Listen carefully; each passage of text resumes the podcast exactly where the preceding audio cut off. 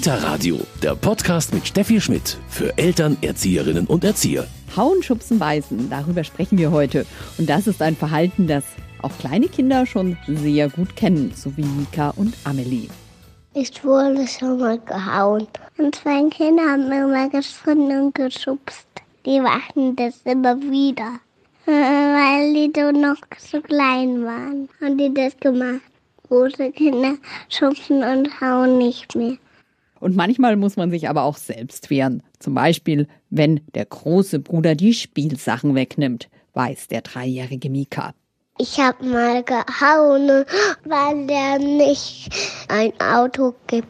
Aber jetzt ist Mika schon viel, viel älter. Ich bin groß, jetzt muss ich nicht hauen. Wir sprechen heute über das Hauen, Schubsen und Beißen. Ein völlig normales Verhalten bei Kleinkindern. Aber wie begegnet man dem? Mein Name ist Steffi Schmidt und ich freue mich, dass Sie heute dabei sind beim Kita Radio.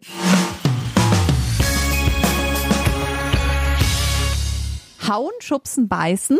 Das ist heute unser Thema im Kita-Radio. Ich spreche mit Cornelia Koreng. Sie ist Diplom-Sozialpädagogin, systemische Therapeutin und Familientherapeutin. Grüß Gott, Frau Koreng. Grüß Gott, Frau Schmidt. Frau Koreng, Sie haben ein neues Buch herausgebracht, das heißt Hauen, Schubsen, Beißen, herausforderndes Verhalten von Kleinkindern in der Krippe begleiten. Da fällt einem gleich mal auf der wunderbare Titel Begleiten, nicht verhindern. Und das ist Ihnen, glaube ich, auch ganz wichtig. Ja, genau. Es geht darum, es zu begleiten, dass Kinder sogenanntes konflikthaftes Verhalten zeigen, also was durch die Erwachsenen häufig als konflikthaft oder konfliktträchtig bezeichnet wird, dass sie hauen, dass sie schubsen, dass sie beißen, hat seinen Ursprung zum einen einfach in ihren entwicklungspsychologischen Hintergründen. Es kann ein Ausdruck sein von Affekten und Irritation oder Überforderung, aber auch von Kontaktaufnahme von nonverbaler Sprache. Insofern geht es eben nicht darum, das zu unterbinden oder zu verhindern, was tatsächlich auch gar nicht gelingt, sondern es geht darum, es zu begleiten, so dass die Kinder in ihrer Entwicklung unterstützt werden und aus diesen Situationen ja auch lernen können, insofern, wie sie eben lernen und nicht durch die Reaktion des Erwachsenen möglicherweise nochmal überfordert werden. Sie sprechen in dem Buch ja speziell über Krippenkinder. Das ist natürlich auch so das Alter, in dem das vor allem auftritt. Was ist denn jetzt also ein Kind, das haut, schubst oder auch beißt. Das ist, glaube ich, vor allem dann auch in dem Alter vielleicht das, ich sage jetzt mal in Anführungszeichen, Problem. Ist das denn aggressives Verhalten oder ist das eigentlich ganz normales Verhalten?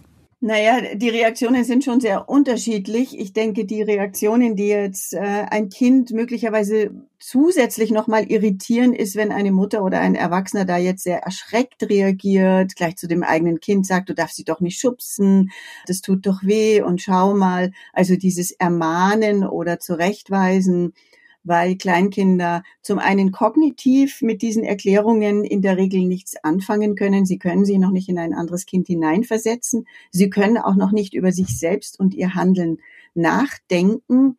Und insofern ist primäre Aufgabe des Erwachsenen, zu beiden Kindern hinzugehen und zu signalisieren, ich bin da, ich helfe euch, ich bin hier der sichere Hafen, es ist nichts Schlimmes passiert, es hat einen kleinen Zwischenfall gegeben. Es ist auch gut, wenn die Kinder das mögen, dass man sie leicht am Arm berührt. Und ich sage oft den Erzieherinnen, und das habe ich selber auch so erlebt, ich habe ja auch als Sprachberaterin gearbeitet und insofern auch Kontakt zu Kindern gehabt, ich sage mir selber dann immer, es ist alles gut, wenn ich dorthin gehe und mit dieser Einstellung in die Situation hineingehen, weil es ist tatsächlich auch alles gut, sobald ein Erwachsener da ist und die Kinder mit ihrer Irritation nicht allein gelassen bleiben. Jetzt sagen Sie hier, danach darüber sprechen, dem Kind das erklären, sozusagen macht keinen Sinn. Was macht denn dann Sinn? Auf diesem Weg lernt es das nicht. Es lernt auf diesem Weg, dass nichts Schlimmes passiert ist. Es lernt zum einen von selbst, sich anders auszudrücken, weil Kinder die Sprache lernen. Sie entwickeln sich auch nonverbal weiter, weil sie in andere Entwicklungsstufen gehen und sie lernen es durch Vorbilder Also dass Erwachsene sich Sachen geben und nehmen, dass zum Beispiel äh, Erwachsene ein Kind fragen, darf ich dir die Mütze aufsetzen? Also da lernen sie, dass man fragt, wenn man von jemand anderen was will oder wenn man mit jemand anderen was teilt. Sie lernen auch durch die Erwachsenen, dass Dinge geteilt werden. Also sie lernen am Modell, sie lernen an der Sprache und die Entwicklungsbedürfnisse verändern sich. Also haben wir ein ganz kleines Kind mit sieben, acht Monaten, dann ist sein Entwicklungsstand da, dass es sozusagen lernt, mit seiner Hand sich etwas zu greifen und heranzuholen und zu untersuchen. Und da nimmt es sich dann auch etwas, was ein anderes Kind in der Hand hat, was gerade äh, interessant wirkt. Ist ein Kind aber anderthalb oder vielleicht sogar schon zwei, dann fragt es vielleicht oder sagt ich auch oder haben und macht vielleicht erst so eine Geste und verständigt sich mit dem anderen Kind, indem es nickt oder das dieses Objekt zurückzieht und damit signalisiert, nein, das habe ich jetzt. Also die Ausdrucksmöglichkeiten erweitern sich zum einen tatsächlich durch die Entwicklung durch die eigene Entwicklung und auch durch Vorbilder, aber nicht durch Belehrungen. Ich denke, das ist trotzdem, vielleicht fällt das manchen Eltern, vielleicht auch manchen Erzieherinnen dann schon manchmal schwer, wenn man jetzt sein Kind meinetwegen von der Grippe abholt als Mama und man sieht wiederholt, Jetzt ist es schon wieder vom kleinen Paul gebissen worden. Erfreut einen das natürlich erstmal nicht so, Frau Korreng, oder? Ja, das ist eine schwierige Situation unter Umständen. Und äh, ich habe es als Mutter selber erlebt mit meinen eigenen Kindern. Ich bin von meiner erstgeborenen Tochter irgendwann mit sechs oder sieben Monaten selbst gebissen worden und höchst erschrocken. Ja, aber man muss wissen als Mutter und natürlich auch als pädagogische Fachkraft, das gehört zur Entwicklung dazu. Es drückt unterschiedliche Bedürfnisse aus. Also im besten Fall kennen wir ja auch den Satz, ich habe dich zum Fressen gern oder ich würde dich gerne ein bisschen anknabbern, sagen ja auch manchmal Mütter, wenn sie ihr Kind knuddeln, ja. Gleichzeitig hat es auch was äh, Welpenhaftes. Also junge Tiere, Katzen, Hunde beißen sich gegenseitig weg. Also das ist sowohl Spiel als auch ein bisschen äh, Rivalitätskampf. Und es gibt natürlich Wunden. Ja, es ist durchaus nicht so, dass alle Kinder beißen, aber ich denke, in der Krippe sind eben viele Kinder auch gemeinsam versammelt und deshalb kommt man eigentlich kaum umhin, dass man dieses Ereignis eben auch hat und es auch begleiten muss. Aber wie war das in der Situation, wo das mit ihrer Tochter vorfiel? Man sagt doch automatisch mal Aua oder ähm, das ist aber nicht schön oder also ich habe natürlich auch Aua gesagt, habe sie so von mir weggerissen und habe sie ganz entsetzt angeschaut. Und soweit ich das noch in Erinnerung habe, also schon über 30 Jahre her, hat sie mich selber ganz überrascht und erstaunt angeschaut. Und ich habe wohl den Eindruck gewonnen, dass sie jetzt gar nicht weiß, was eigentlich passiert ist dass sie jetzt da ihre vier Zähnchen, die sie im Mund hatte, dass sie jetzt bei mir dieses Aua ausgelöst haben. Also weil es gehört ja auch dieses Ursache-Wirkung-Denken dazu. Ich habe gebissen, deshalb sagt sie Aua, deshalb tut ihr das weh. Ja, da fangen Kinder an, so allmählich mit acht, neun, zehn Monaten das auch zu erproben. Und um jetzt nochmal auf die Grippe zurückzukommen, in der Grippe kann es auch noch ganz unterschiedliche Ursachen haben, warum Kinder beißen. Ja, genau, Frau Koreng. Welche Ursachen wären denn das? Welche könnten das sein? Ja, was gibt es für Hintergründe für Beißen? Also zum einen haben wir die orale Phase, das heißt, die Kinder erkunden mit dem Mund, also stecken alles in den Mund, lutschen, kauen daran. Also es ist ein sozusagen ein Organ für sie, mit dem sie erkunden, es kann aber auch ein Verhalten sein, dass sie sich verteidigen, wenn sie dann schon ein bisschen größer sind. Es kann aber auch ein Kontaktbedürfnis sein. Sie nehmen mit dem Mund Kontakt auf, so wie sie den Baustein in den Mund stecken, stecken sie nicht das Kind in den Mund, aber gehen sozusagen mit dem Mund in Kontakt. Es kann ein Ausdruck von innerem Stress sein, von Anspannung. Anspannung kann auch entstehen durch Langeweile, durch Enge in der Krippe, durch Hunger. Also ich habe da einen Katalog aufgeführt, also auch als Hilfestellung, was so klassische Situationen sind und was dann das Bedürfnis eines Kindes äh, dahinter sein kann. Und das muss ich erkennen, das muss ich wissen. Und dann weiß ich eben auch, dass es nicht nur darum gehen kann, das Beißen zu verhindern, sondern dass ich rausfinden muss, wo ist das Kind im, im Ungleichgewicht oder was steckt gerade dahinter und wie kann ich Situationen so ändern, dass ich daran was ändere. Frau Koreng, Sie haben schon gesagt, dass das ein völlig normales Verhalten ist, das eigentlich zur Entwicklung dazugehört. Trotzdem ist es vermutlich bei Kindern völlig unterschiedlich ausgeprägt. Es gibt schon meist in einer Krippengruppe, das ist das, was ich so mit meinen Kindern erfahren habe, das Kind, das besonders gerne mal beißt, oder?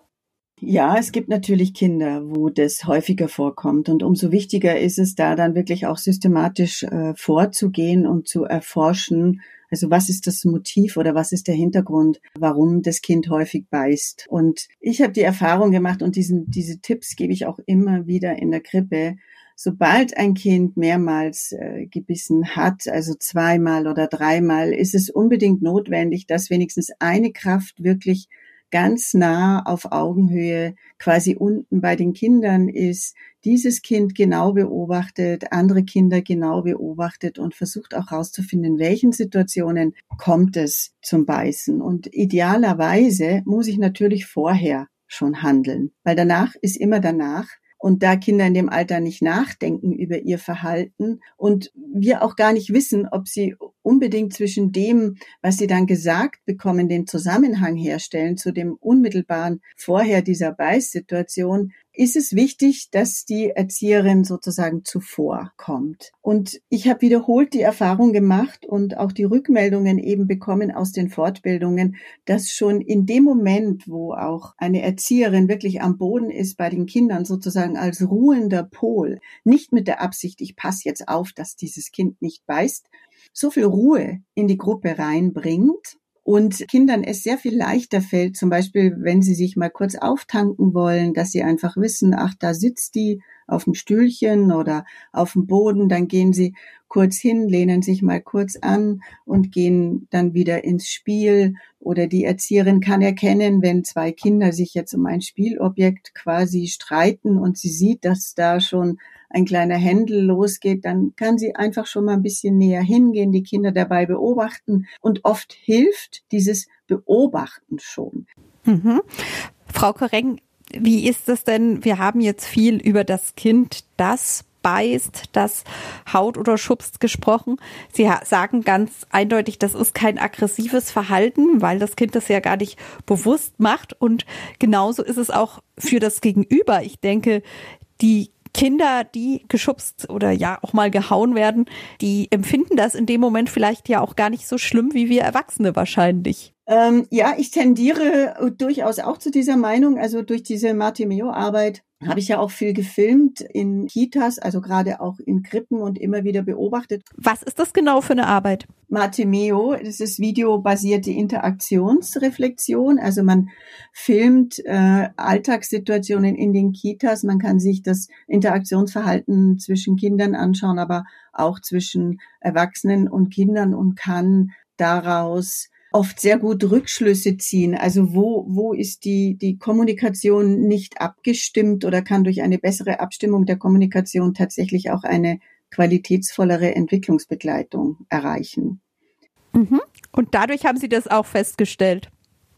Genau, also dadurch habe ich viel gelernt über Kleinkinder, weil man im Film auch sehr, sehr viel Zeit hat, sich Verhalten anzuschauen, Reaktionen, Gegenreaktionen genau zu beobachten und man kann es bei Kleinkindern ja auch beobachten. Also auch ein Kind schubst ein anderes und durchaus mh, hm, schreit es kurz auf oder kräht so oder äh, ich sag, es gibt so Unmutslaute von sich, die können lauter sein oder leiser sein und das kann verbunden sein mit einem Blick zu einem Erwachsenen, weil eben jetzt wieder eine Irritation eintritt. Und wenn der Erwachsene aber ein gleichmütigen Gesichtsausdruck hat, dann wissen Sie, jetzt ist nichts Besonderes passiert. Ich stehe einfach wieder auf und die Sache ist erledigt. Und das machen Kinder ja auch oft. Also das kann man wirklich beobachten. Die können solche kleinen kritischen Situationen alleine leisten. Also die, da habe ich auch Beispiele in meinem Buch aufgeführt. Und wichtig ist, dass sozusagen die eigene Kraft, äh, sich in so einer Situation zu regulieren, die anfangs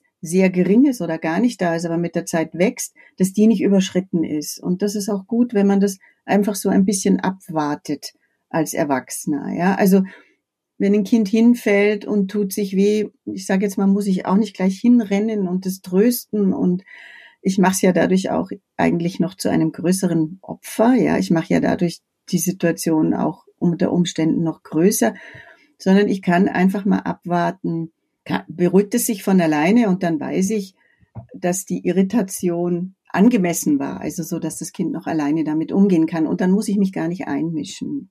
Ich denke, dadurch lernen Kinder auch ein bisschen Risikokompetenz, ja, und können Unvorhergesehenes auch managen. Jetzt ist es, Sie haben gesagt, ein Entwicklungsschritt. Man sollte abwarten als Elternteil, als Erzieherin. Aber wann wiederum sollte sich dieses Verhalten auch gewandelt haben? Wann sollte ein Kind die sprachliche Kompetenz haben, so etwas zu klären? Denn natürlich ist uns allen klar, das geht jetzt nicht bis ins hohe Alter so. Ich bin jetzt kein großer Fußballfan oder Fußballkenner, aber es ist vor einigen Jahren ja, glaube ich, ja mal bei einem Weltmeisterschaftsspiel sogar vorgekommen, dass ein Spieler den anderen gebissen hat. Ich bin, wie gesagt, gar nicht fußballkonform, kann dazu jetzt äh, weder Namen noch Spiel nennen. Aber klar, sowas ist natürlich Seltenheit, aber bis zu welchem Alter sollte ein Kind da andere Kompetenzen erworben haben? Wann sollte man sich als Eltern, als Erzieher auch Gedanken machen? Das kann man nicht so leicht beantworten. Also das hängt zum einen natürlich von auch von Vorbildern ab, die Kinder haben.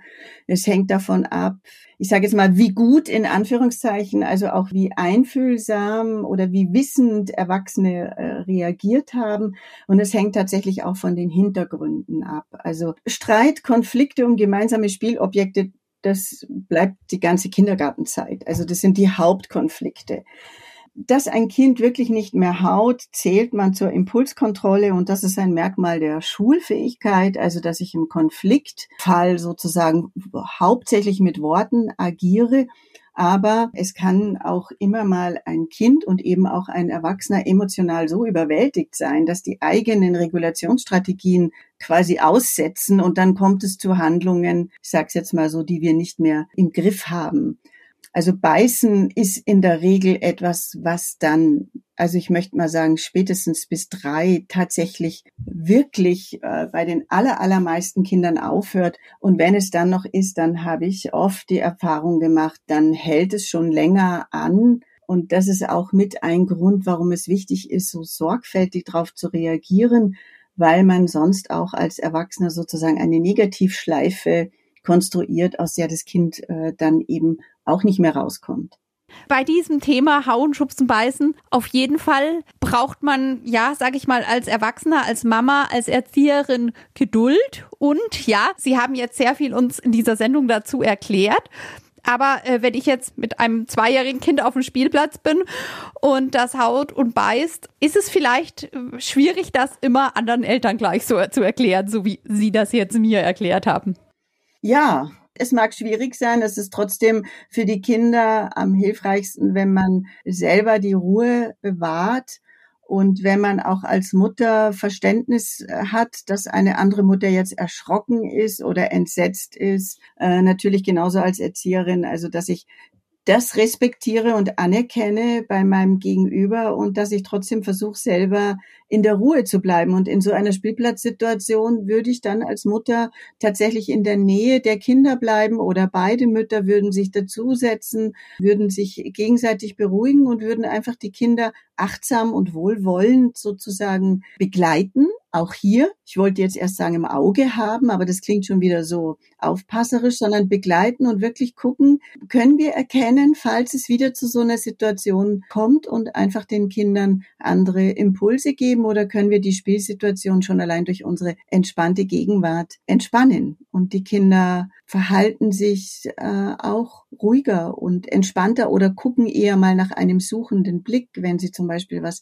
haben wollen und die Mütter können das dann sprachlich begleiten. Und hier beim Kita-Radio bekommen Sie jetzt noch im Medientipp alle Infos, falls Sie das alles nochmal nachlesen möchten. Kita-Radio, Medientipp.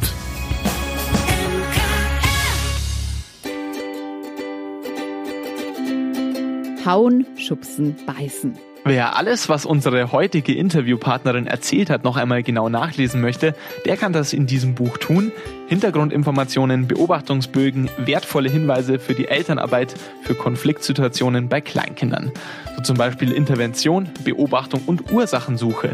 Denn Wutanfälle und ähnliches sind Ausdruck von Affekten, Irritation oder Überforderung, die Kinder im Krippenalter noch nicht regulieren können. Cornelia Koreng gibt Ratschläge aus der Praxis, wie sich solche Konfliktsituationen vermeiden lassen, beziehungsweise inwieweit Erzieher überhaupt eingreifen sollten. Hauen, Schubsen, Beißen ist bei Don Bosco Medien erschienen und kostet 19 Euro. Das war es mit dem Kita-Radio für heute. Mein Name ist Steffi Schmidt. Schön, dass Sie dabei waren. Bis bald. Kita Radio, ein Podcast vom katholischen Medienhaus St. Michaelsbund, produziert vom Münchner Kirchenradio.